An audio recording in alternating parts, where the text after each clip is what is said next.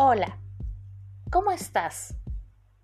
Mi nombre es Lulu Arredondo y en este episodio compartiré contigo la fábula La tortuga y el águila. Gracias por acompañarme.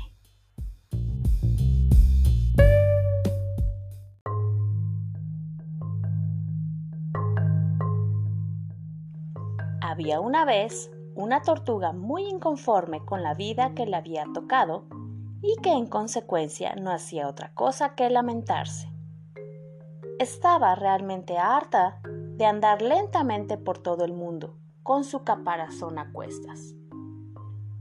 Su más profundo deseo era poder volar a gran velocidad, disfrutar de la tierra desde las alturas, tal y como lo hacían otras criaturas.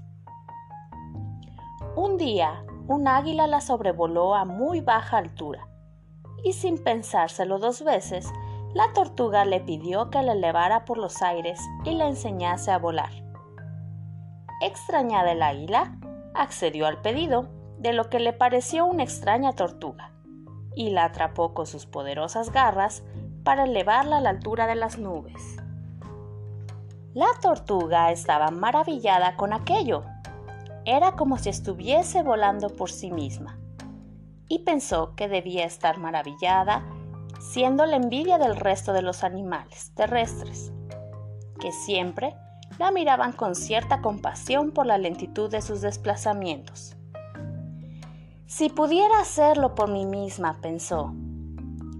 Águila, vi cómo vuelas. Ahora déjame hacerlo por mí misma, le pidió al ave más extrañada que al inicio, el águila le explicó que una tortuga no estaba hecha para volar. No obstante, tanta fue la insistencia de la tortuga que el águila decidió soltarla, solo para ver cómo el animal terrestre caía a gran velocidad y se hacía trizas contra una roca.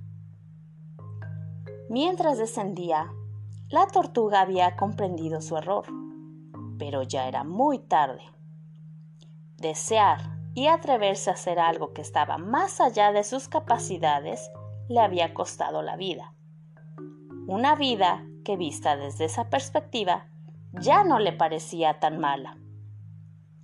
Ese mismo razonamiento fue hecho por el águila, que contrario a la tortuga, se sentía muy satisfecha y conforme con lo que la naturaleza le había dado.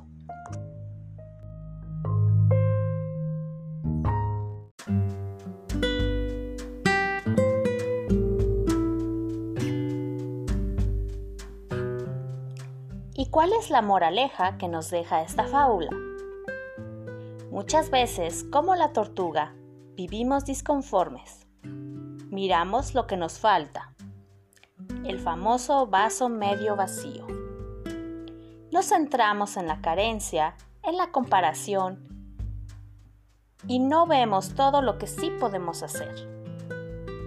No vemos los dones que hemos recibido. Así que te hago la invitación que cada día agradezcas lo que eres y lo que tienes.